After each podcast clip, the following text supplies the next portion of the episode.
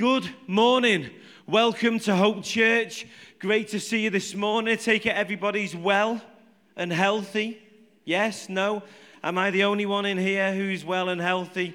I, I, have just come back from holiday. When I say I am well and healthy, I'm kind of well and healthy. Um, we flew through the night to get home yesterday and I'm, I'm okay with kind of not getting any sleep. So I managed to get about an hour in the airport. We, we did a transfer at Dublin, and I managed to get an hour there. And then we got home, and, and I was like, okay, now my thing, when I, speak, when I preach, I get up this is just how I do it. I heard a great message by a guy called Bill Hybels. Some of you will have heard of him. He's a preacher over in America. He's got some big churches over there.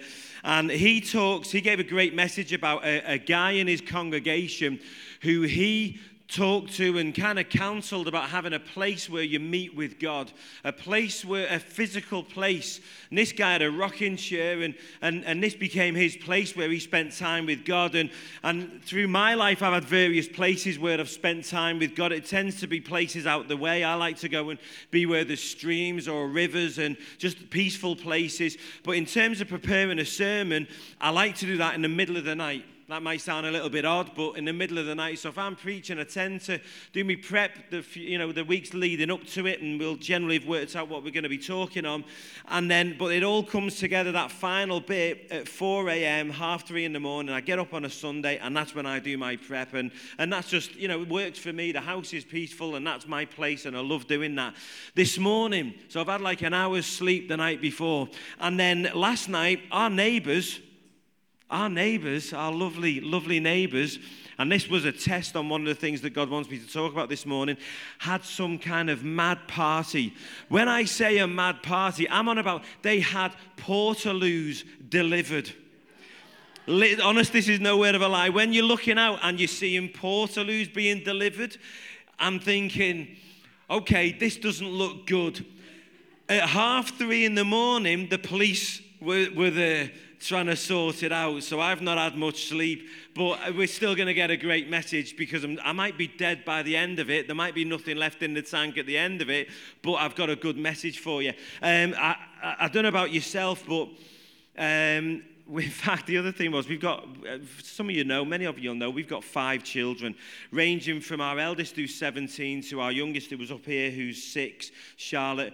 Seven of us we took for 10 days away on holiday. I don't know if that's a holiday or some kind of outward bounds expedition, extreme kind of event, but I, I, did manage to get some great time with God, sat at like, the side of the pool and, and just kind of praying and stuff like that, and taking the kids out and talking to them. And, and I shared one of them, and our Eleanor, I shared something that, I, I, that God had been speaking to me, and our Eleanor said to me, she said, Dad, that's brilliant. You should preach that. Thought, brilliant, because that is going to be part of what you're getting this morning. So she's already heard some of it, and it's hopefully going to help you. If it's your first time this morning, can I welcome you? Can I welcome you? Listen, every single person in this place, right? You have had that experience of it being your first time. We all know what it's like, don't we? Rocking up to church for the first time. Whether it's like me 20 odd years ago when I'd never really been to church other than weddings and funerals and stuff like that. And I turned up to church for the first time because I'd been invited by our founding pastor, actually.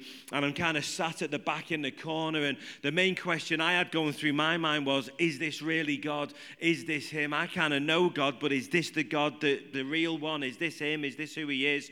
Uh, and there's probably all kinds of doubts and thoughts and things that you're going through your mind. I want to welcome you. I want to tell you we've all been there, haven't we? Come on. We've all been there, so we know what it's like. So listen, relax. Judge us, judge me, go for it. I'm, I'm happy with that, cool with that. Don't leave this place, though, without getting what you came for. Come on. You came here for something, didn't you? Do not leave this place without getting what you came for. And if you feel like you haven't got it, come and see one of us. Really do come and see one of us. I, I want to ask you a question to start off the message this morning. I, I want to ask you this What is the quality? What is the quality of your life? Come on, think about that for a moment. What is the quality of your life? One of the things that inspired me on this is a number of years ago, I was going through a tough time, and, and not many of you will know this, but I, I have, uh, years ago, I really struggled with anxiety.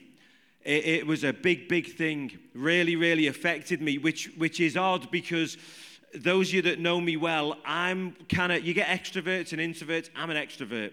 I, I feed off kind of being around groups of people and all of that. I get my energy from that. So the idea of anxiety, when I used to hear of people with anxiety, I couldn't understand it. I couldn't understand how someone could be anxious because me, I used to tread where angels fear to tread, and you name it, and it never used to bother me. And maybe that's why I, I got burnt so much that it started to affect me. But it, it, started to affect the quality of my life to the point I came to a, a, point in my life and I thought, I don't want to carry on living my life like this. I don't mean I wanted to, to end it. I don't mean that. I just mean I didn't want to carry on living my life the way it was. I was at a place in my life I couldn't take my kids for a walk without stuff being in the back of my mind, wherever I go, wherever it was, wherever I went, this stuff would be with me. I was buying packets upon packets of Smints because that seemed to kind of settle my stomach a little bit. All this kind of stuff and, and much, much more. The quality of my life was down here, and, and I was keeping on going. Not many people would have known, but I wasn't prepared to carry on like that. I don't believe as a Christian, God wants us to, to have a low quality of life. I don't believe that. So I want to try and go in a few places with this. What is, what does determine the quality of our life? What is it that determines it? What should it be? What is a quality life to you? What is the quality of your life right now? What do you want it to be? How, how good a quality do you want your life to be? Do you even know?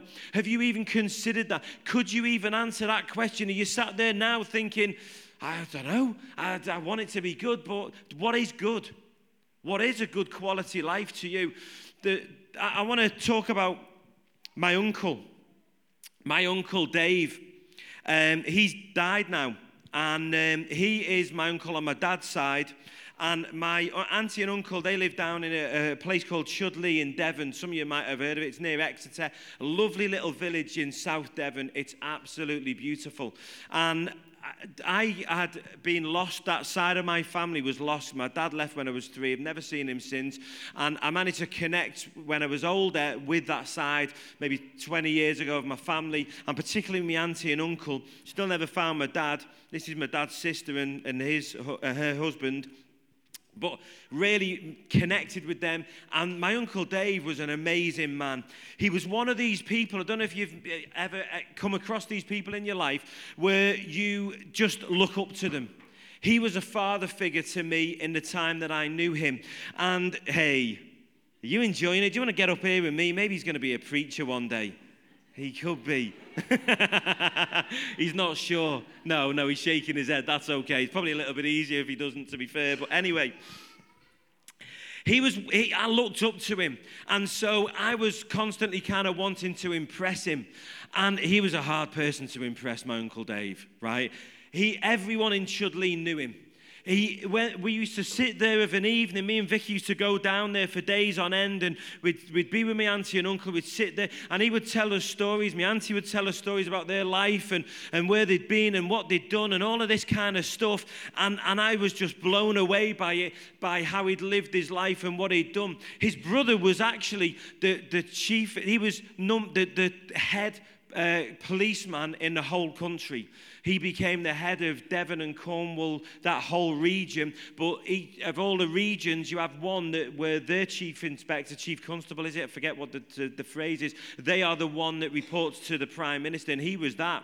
They used to have every time you used to see him, he had a different car because the IRA was up there on the hit list and all this kind of stuff.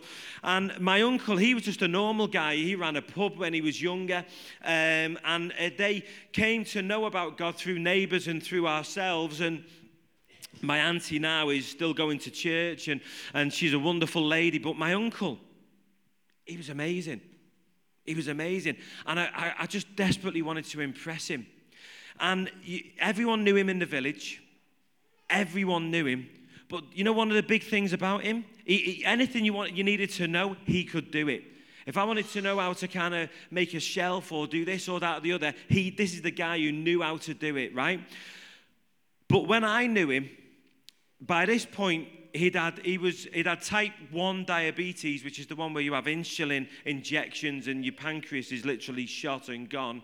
He had that from being a young man, and this had taken a huge toll on his life. By the time I knew him, he'd had multiple strokes, he'd had multiple heart attacks, they'd had to amputate one of his legs. You, it, was a diff, it was a struggle to understand him because of the, the toll that the strokes had taken on him. He put it this way he said, apparently, in one of the operations, he literally died on the operating table. He was a proud man. He was a, a, man's man, the head of the household, and he deeply loved my Auntie Lorraine. He, he, you could see that. He really, really loved her. And in, in, in the years that we knew him, it was obvious to me that he was preparing for a time when he wouldn't be there. He was making sure that the, everything was set up for my auntie and, and all of that kind of stuff. And here's one of the points that I want to get across. The first point is this about my Uncle Dave. When they had to amputate his leg, okay, could you imagine being told they've got to amputate your leg? He had to be awake for it because he couldn't, they couldn't put him to sleep. Okay? So they gave him an epidural and he was awake for the amputation. That must have been incredibly, incredibly painful.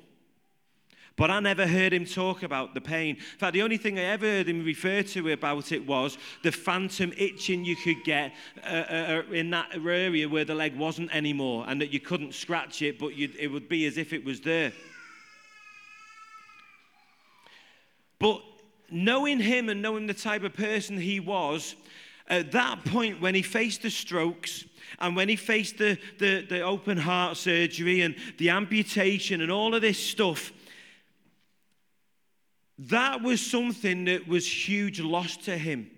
Loss of his ability to be the man he was because he was the man that ran that house. When he was younger, I remember him inspiring me about how he held down three jobs at one point to make ends meet. And they'd become really successful, my auntie and uncle. They'd done really well for themselves, but through hard work, not through any silver spoon or anything like that from Liverpool, and just made their way up, as was his brother who became the chief inspector. His other brother was a lorry driver. But the one point I want to make for, about my Uncle Dave is this that the loss of his leg was the loss of his independence, was the loss of his mobility. The, the, the, strokes that he had was the loss of his communication and his speech. The heart attacks were the loss of his, his strength and his ability to get around. And, and you would imagine, if you didn't know him, if you'd never met him, you'd imagine him being a person who was bedbound, maybe in some kind of home, whatever, but he wasn't. He had a, a mobility scooter and he used to go around the lanes of Chudleigh walking his dog, and, and, and everyone knew him. Everyone knew him. He drove. I don't know how my uncle got a license and the DVLA allowed this guy to drive. He had multiple strokes. He couldn't really understand him. He had this wheel thing on his steering wheel because really only one of his arms was operable and he used to drive with it. I don't know how they allowed him to do it, to be quite frank. He's my uncle. I can kind of say that about him. I loved him greatly. But he had a choice, didn't he? And he didn't let him get to him. It didn't let him get to him. Why? How? One of the first points that I want to make to you is this the, the quality of your life you choose. You choose the quality of your life. You get to choose it. That's amazing, isn't it? That's incredible. You get to choose the quality of your life. Circumstances, outside circumstances, inside circumstances, health, you name it, your wealth, any of these things, none of these can affect the quality of your life unless you allow them to. The quality of your life is not determined by how much money you've got, how healthy you are, how tall you are, how good looking you are, how great a communicator you are, how, well, you name it. I don't care what it is. You give me something. The quality of your life is not determined by any of those things. Circumstances do not dictate the quality of your life. Otherwise, we would all be at the mercy of circumstances. Second point I want to make is anyone brought a notebook with them? Come on, tell me if you got a notebook with you. I've got a notebook with me. I've, does anyone? We, we've kind of in the past we've done this, and I want to do this again. Anyone who's getting all, all, the preachers in the room, I want you mentioning this and hot on this. You need to be bringing notebooks to church. Let me tell you, you, we've all done it. You sit there in a message, you hear something great, and you're like, wow, that's amazing, but you don't make a note of it, and then you've forgotten it. And then you've forgotten it. So, notebooks. I have notes going back 20 years of my life. They are copious. I've got stuff written in Bibles and I've got them all kept. And I might, one day I might hand them to my children. they're kind of like, they're like, what? Dad, Dad. But we had some great times chatting over in Spain and they, listen, they, like, they like my wisdom. You choose the quality of your life by choosing to believe by choosing to believe, choosing, choosing what you believe. We get a choice. You get to choose. You get to choose. Let me tell you, if you've got your Bibles with you, because not just notebooks, Bibles are a great thing to bring to church. Who uses electronic one? use electro- anyone use electronic Bible? Hold, it, hold something up in the air if you use an electronic Bible? Yeah, come on. They're great, aren't they? Um, anyway, okay. So 1 Samuel 17, verse 31. The background to this story is about, everyone will know this story, David and Goliath, okay? And, but I want to just touch on one little bit. I'm only going to touch on this. One little bit of the background of this story, and it's this King David turns up at the scene of the battle.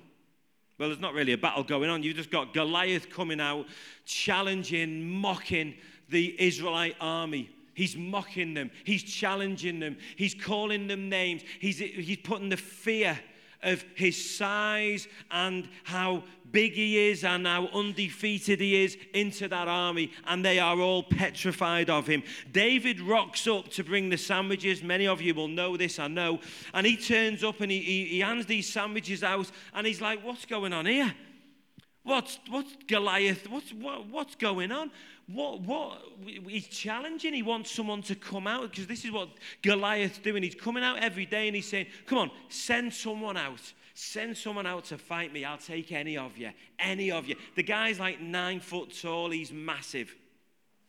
Bring anyone out. I'll take him on. And he's mocking the Israelite army, and they're mocking themselves because no one will go out and face him. The king is in the back in his counting house, counting out his money, who knows what, but he won't go out and face him. Surely he should have gone out and fought him, shouldn't he?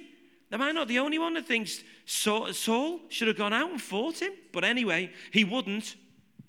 And David, in the end, he speaks some words of faith some really, really simple words of faith. And he basically says this I'm paraphrasing it now Who is he to mock the armies of God? Who is he to mock God's people? And what will happen for the guy who goes out and sorts this guy out? Because I'm going to do it. That's what he says. He says those kind of words. And here's the thing that struck me one of the things so much in this story, you could preach I don't know, a hundred sermons or more on this story easily. One of the things that comes out to me of this that I noticed just from this verse and from this point that I want to raise is that what David says is so unusual, it's so exceptional that it gets back to the king. Think about this David was a boy at this point. I, we could guess, I didn't do the research, I've looked in the past. I think we reckon he was about 11, 12, maybe 13. It's, you know, it's just rough estimates from Bible scholars and historians. But he was a young boy, and, and I can't imagine that the words of a young boy are going to find their way back to the king. Can you? No one, who's going to go back and tell the king the words of some young 13 year old? But King David, sorry, well, he became King David. David's words are reported back to the king. That says to me, his words were unusual. No one else was saying that stuff in the camp, just this little boy. No one else. No one else and listen to what he says. Listen to where it comes from. If you go from 1 Samuel 17 31, it says this it says, When the words that David spoke were heard, they were report, they, sorry, they were repeated. Oh, they repeated them. I can't read my own writing. When, when the words that David spoke were heard, they repeated them before Saul and he sent for him. Saul is the king. They were unusual words, and the king considered them to be unusual words. And he's, I mean, where is he at? He's asking a 13, 12 year old lad to come and see him because he's the only one in the camp who's spoken words of faith, who said, We can take this guy on. David said to Saul, verse 32, Let no man's heart fail because of him. This is David, the young boy, speaking to the king, advising the king. Let no man's heart fail because of him. Goliath. He doesn't even use his name. This is David having disdain for Goliath. Your servant, David, the young boy, will go out and fight with this Philistine. Now, at this point, right, at this point, I'm thinking, when I first read this story, I'm thinking, King, stop him. Say, no, you can't go out. You're only 13. We all know that didn't happen. Here's one of the key things about this story David's motivation. Everyone say motivation. That's good, because that's one of the points this morning. David's motivation was not himself, it was others, it was God. It was the integrity and, and, and faith, seeing faith exhibited, and it was the people of God not being humiliated. And that was one of the key things that, that made David able to do what he did, but it wasn't the only thing. But what it did do, it did this. It basically said to David, it was his motivation because it said to him, I've got to go because no one else will. So I've got to go. Even though I'm 13, someone's got to go. And if no one else will go, it'll have to be me. And Saul said to David in verse 33, You are not able to go. Now, he's not saying that because he's saying, no, no, listen, I've sat here for all this time and I've been hoping someone, I've crossing my fingers, hoping someone will go. They won't. So listen, David, you don't you go, I'll go, I'll, I'll go, I'll go. You stay here. No, no, he's not saying that. He's saying, no, you can't go against the Philistine to fight with him because you're just a youth. Not you can't go because I should be going. No, you can't go because there should be someone else. There's got to be someone else there who can go who's older than you and more mature. No, you can't go because you're a kid. How inspiring was that? And here's the thing about it he lets him go. And this is his motivational speech before David goes. You can't go, you're only a kid. This is the king. You are not able to go against the Philistine to fight with him, for you are but a youth, and he has been a man of war from his youth. Now, I know some sportsmen, and, and I've had the privilege of giving them some motivational speeches. That ain't going to be one of them. that ain't going to be one of them. Does that sound motivational to you? You're just a kid. This guy's an expert. You've got no chance. David faced negativity, doubt, criticism, you name it. what was his response? David said this. David said this, and this was the quality of David. You see, your age doesn't determine your quality. Did you know that? Come on. And that's one of the oldest people in the room shouting amen. We're going to get to the older people in the room a little bit in a little bit. We're on the young ones at the moment, but it's the old ones saying amen. Can we get some young people in here saying amen? I'll help you out. Amen. Look, they're all, they're all saying amen now. They all want to be young. Come on. David said, The Lord who delivered me from the paw of the lion and the paw of the bear will deliver me from the hand of this Philistine. And Saul said to David, Go and the Lord be with you. I just find that ridiculous. What a, what a joke. Not David, Saul. You see, what David was doing there was he was saying this. He was saying, if God's done it for me in the past, if He's done it for me in the past, He can do it again. And, and let me tell you, that is one of the key things that will de- determine the quality of your life. Look to the things that God has done in the past. He will do it again. If He's done it in the past, He can do it again. Absolutely, He can. Why would He stop? God doesn't stop. He doesn't sleep. He doesn't slumber. He keeps on going. He doesn't change his mind. He doesn't change his thoughts about you and who you are. If he's ever spoken great words of faith over you, has anyone had God say anything great about you, given you a great word or, or some positivity? Guess what? He ain't changed his mind because he knew you were going to do what you were going to do and live the life you were going to live. And some of you in here might say to me, Yeah, but Barry, I've not done anything great. I've not really had those moments. I don't even know God yet. That's okay comes brings me greatly onto my next point. So thanks for saying that. Because my next point is this if he's done it for someone else, he can do it for you. If he's done it for one, he can do it for anyone. Anyone, anyone, anyone, anyone. Come on, anyone, anyone getting this? Anyone feeling this? If he's done it for one, I want to be sat where you're sat listening to what I'm saying. If he's done it for anyone, he can do it for you. Anyone, King David, Moses, Abraham, Isaac, Jacob, a king, my uncle Dave. I don't care who it is, if he's done it for someone, he can do it for you. Find someone he's done it for. Take your faith from them. Come on. Hallelujah. My, uh, my father in law, I never got to meet my father in law.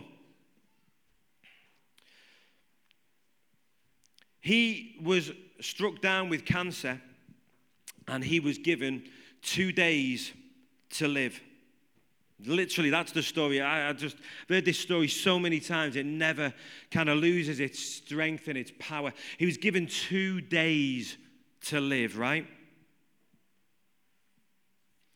He refused that.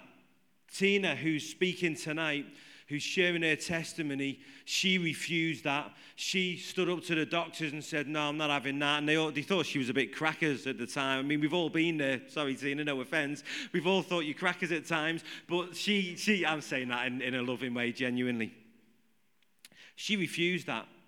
She absolutely refused that. And I've kind of, in the past, Forgive me, but I've thought of this story because what the, the, the, short story is this. He went on to live over seven years after being given two days to live. Now, in the past, I've wrongly thought, well, he, he you know, he, he kind of, it's a shame that he only lived for the seven years.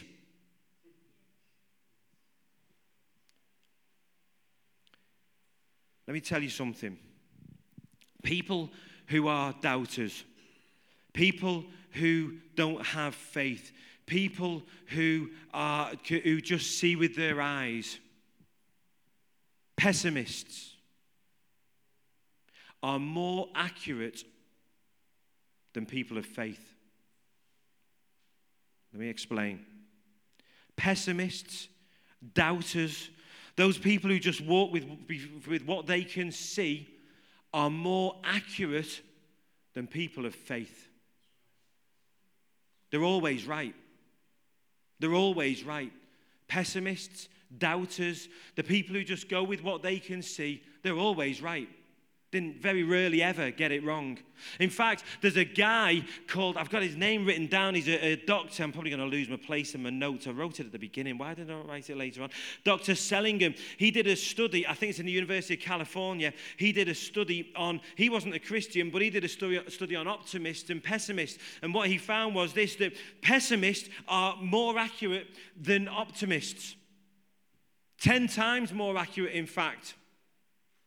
But that's only half the story. You see, the other half of the story is this the optimist, people who look for, for what's achievable, what's possible. And for the Christian, that's faith. That what, that's what God says. That's walking not by what we can see, but walking by what God says is possible, what God's spoken that you cannot see. Those people, you see, they're not as accurate. They get it wrong sometimes. Guess what? Men of faith get it wrong sometimes. They get it wrong sometimes. The, the example I've got, I mean, I could have picked pretty much anyone, couldn't I, to be frank? Moses, let's just look at Moses for a second. Moses, he failed. He never got to the promised land. He sent spies into the promised land uh, to, to get the. If you don't know the story of Moses, most of you will, the Ten Commandments film, even though it's not necessarily written by, well, it probably is written by Christians, but it's good. It's not completely biblically accurate, but it's good. Gives you a bit more of an insight, but it's okay. It's a good film. I'm thinking of the kind of old one by that guy with the really old name. But anyway, I need to move on because there's so much to get through. It, it, he, he, Moses kind of, you know, burning bush and all that stuff. And, and then he goes, and all his people are slaves. And, and, and then he says to Pharaoh, Let my people go. And he used to be in Pharaoh's house. I'm giving you a really quick version of the story. And Pharaoh says, You're having a laugh, aren't you? These people are doing all my work for free for me. I ain't letting them go. And he says, Just get out of my place. They're, they're not going. And Moses comes back. God says to him, No, you've got to go back to him. And, and God sends plagues to upset Mo- Pharaoh. I mean, Moses got to keep going back to this guy, and God keeps upsetting him more and more and more. Moses keeps having to go back and face this guy and say, Let my people go. This guy's getting more and more. Anyone read that story and thought, I wouldn't want to be Moses, keep going before Pharaoh? I mean, that guy, he just, he, I'd be scared he was going to beat me up or something. And, and then eventually, you know, he lets his people go and, and they escape and they plunder Egypt and all of that. And then he spent 40 years roaming through the desert is people keep kind of, you know, not believing him and not trusting him, and he's got all these problems, a bit like running a church. And, uh, and, and, you know, he sends these spies into this promised land. God says, I've got this great land and I'm going to take you to that. And he sends these spies and they come back. They're the pessimists, 10 of them, sends 12 in, 10 come back and say, We can't do it. Guess what? They were right. Do you know they were right? Some of you Christians are going, oh, you don't meant to say that. You meant to say like they were the ones who were wrong, the two were the ones who were right. No, the pessimists were right. They were right because they never went in. They never did it, did they? They were right. They were accurate. The two optimists, they were right, but in some ways they were wrong because they never made it in because the pessimists stopped them. Come on, are you getting this? The men of faith when I say optimist, I'm meaning men of faith. I'm not just on about blind hope. I'm not just on about, hey, let's, uh, I really want this. There's a difference between hope and faith. Faith is certain. Faith is spoken by God. Faith is something that God has said will happen. Hope is something you're hoping will happen. And the other form of hope is our hope in, in, a, in, a, in a future when we die that we go to heaven. That's our great hope.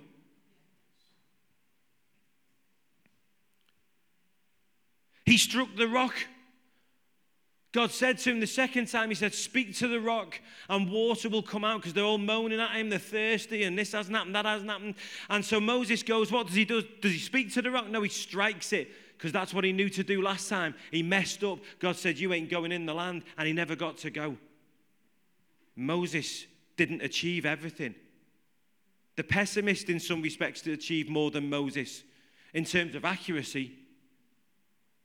But Moses achieved more in terms of what he achieved. He brought his people to the edge of the promised land. He freed them from the, from the captives. He freed his people. He gave them a, a relationship with God like they'd never had before. He showed them a God of miracles they couldn't even imagine. A God of miracle upon miracle upon miracle of getting them out of the land. A God of miracle of provision. A God who gave them weekly miracles every single Saturday night, every single day of the week. On Saturday, they got it double. They got miracles upon miracles. Moses achieved far more than anyone else, but he wasn't as accurate as others.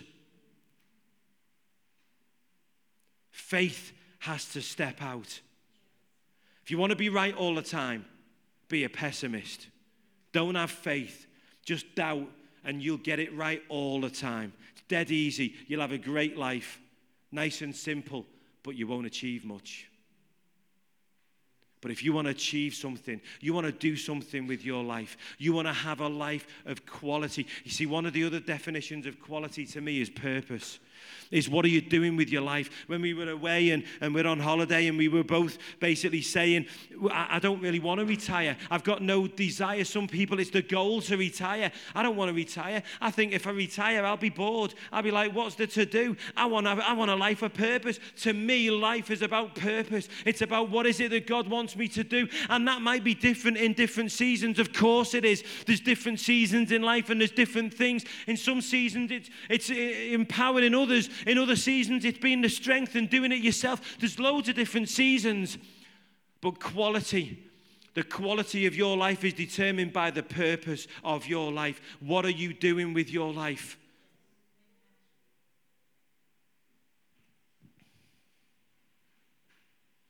Your circumstances do not dictate the quality of your life. How much money you've got does not. Oh, is this a hint? How much money you've got does not. It's only 51, guys. Give me, give me a few more minutes. Play some of that twinkling stuff in the background. We'll do have some of that. But don't have it too mellow. I want some high bits. Try and go with me. If we raise it up, can you, you can do that, Paul, can't you? Get on that bass, mate. Do it. Doubters will never, ever stretch beyond what they can see. So they never achieve it. So they're always right. Men of faith, they step out. They step out. So they make some mistakes. They get some stuff wrong. But guess what? You know, when they make the mistakes, there's another bit that's really, really important as well. Great bit. Years and years ago, we had um, uh, some people in the church, we weren't pastors of the church at the time, and they started criticizing somebody else. And, and we were listening to this, to this criticism, and, and God spoke to me. I, I hadn't grown up in a Christian home or anything like that. And I, I suspect, I'm not saying everyone, but I think having not come from a Christian environment, I think people in the world generally can have a very judgmental outlook on life. A little bit quieter. They can have a, a judgmental uh, uh, outlook on life and always wanting to point the finger. You've only got to pick up a newspaper, buy the Daily Mail and have a read of it. You'll see what I'm on about. And we were getting all of this negativity and this criticism of this person. And, and God really spoke to me because I think if I look back on it, I, I was a, a, judgmental person and like to, ah, they shouldn't be doing that. They shouldn't be doing this. That's not right. This isn't right. That's wrong. This, that, and the other. And God really spoke to me about it and, and I shouldn't be listening to it. And so we, we kind of removed ourselves from that situation, and that person was, they had some agenda going on, and, and this really offended them, and, and it, it cost the relationship. But you know, the, the woman, there's a story in the Bible of a woman who was caught in the act of adultery. In fact, let me, because I've not had much sleep, so forgive me if I'm slightly scattering my point. Just to go back to Dennis. If he'd have accepted what he could see and what he was being told, he'd have took the two days. Two days. But he didn't. Tina didn't. They took what God said. They stepped out in faith and said, No, he'll live. And so he might not have lived for 30, 40 years, but he lived seven years instead of two days. Do you know how long seven years is? It's over 1,200 days.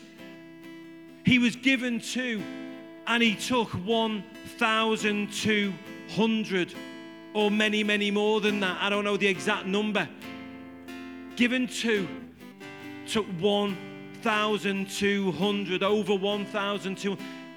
When you look at it like that, who can criticize? See, faith may not get everything, it may get it wrong at times. But you give me an option of two or over 1,200, I know which one I'm going to take. What about you? What are you going to take? What do you want? The quality of your life is determined by your belief. The quality of your life is determined by what things you choose. Remember, you've got a choice. The things you choose to believe. The quality of your life is determined by your faith. How much will you stretch yourself to believe? Faith is believing what God has said. The quality of your life is determined by how much you choose to believe what God has said. The quality of your life is how much you choose hope instead of despair in the situation that looks like so. There's no, nothing, there's nothing redeeming about it. Everyone's saying it's a mess, it's, it's wrecked, it's no good. And you choose hope instead of despair. That is the quality of your life. And you know, there's a woman in the Bible, I want to end with this. She's caught, the Bible puts it this way she's caught in the very act of adultery. You know it's getting close when the worship leader gets up. I better hurry up. She's caught in the very act of adultery. And these guys, these religious leaders, don't worry, the Bible's very clear. These were scheming, horrible, nasty religious leaders. These weren't God's people. These weren't God's people. They stood there and they brought this woman to Jesus. If you know anything about this story, the reason they brought him to Jesus is they were trying to catch him out. The country was under Roman rule. Their own law said she should be stoned.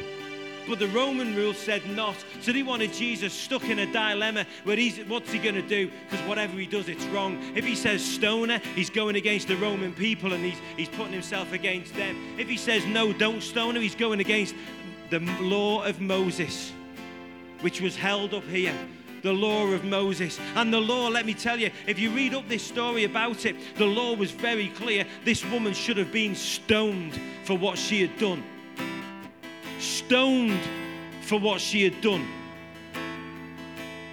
But John 8, verse 9, can we get that up on the screen, Tracy? John 8, verse 9, listen to this. These guys have, have brought this woman to Jesus. And they say to him, Well, what do we do, Jesus? Do we stone her? Do we stone her? What are you going to do now? Do you know what Jesus does?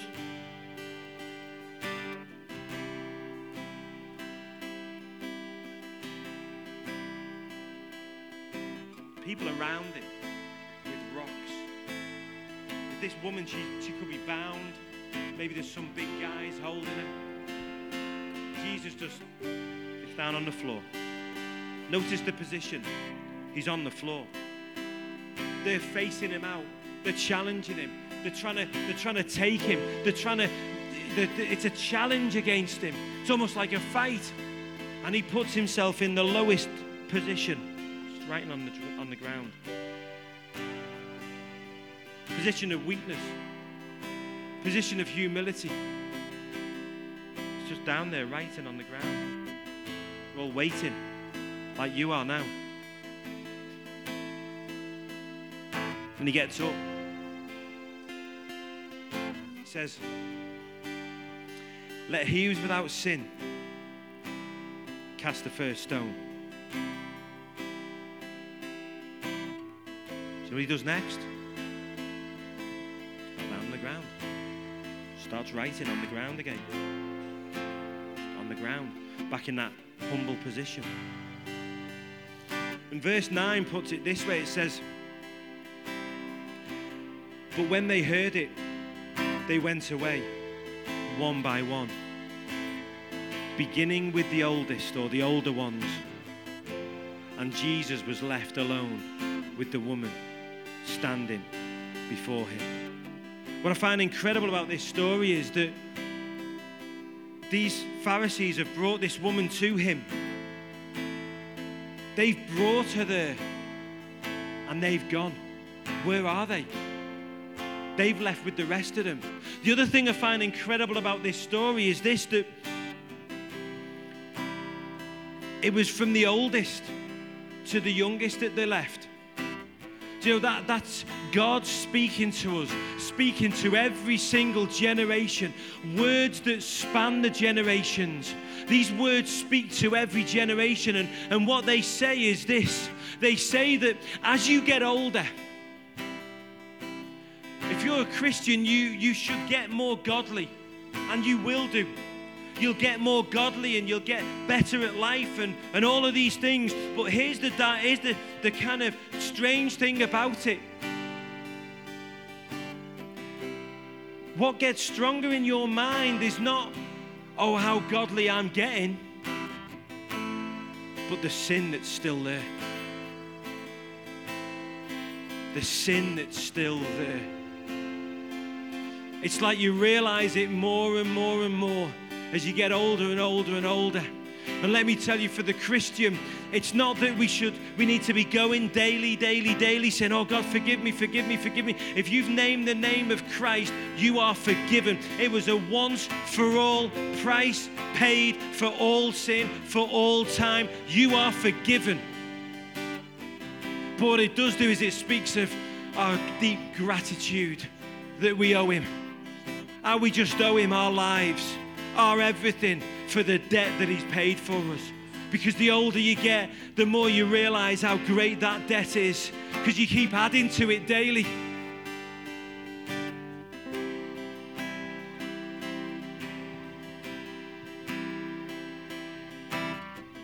And the final thing that I just want to point out to you that determines the quality of your life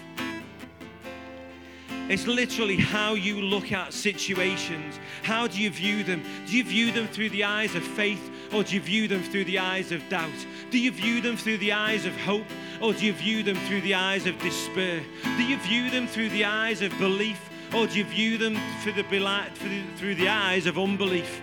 How is it that you see these situations? How do you look at them?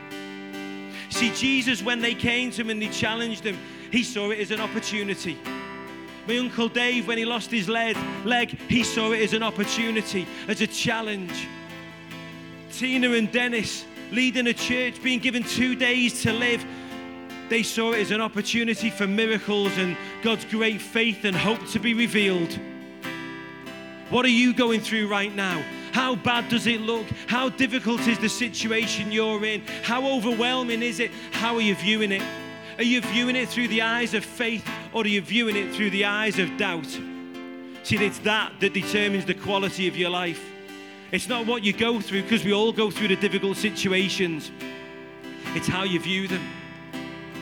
Can you see it with faith or can you see it with despair? What are you saying to yourself? How are you encouraging yourself? Are you encouraging yourself in hope and faith and the words that God has spoken to you, the things that He's done in the past in your life, the things that He's done for others that He's not yet done for you? Or are you viewing it with despair and seeing that, hey, there's nothing for me? The quality of your life is determined by your faith. The quality of your life is determined by your hope. The quality of your life is determined by your beliefs.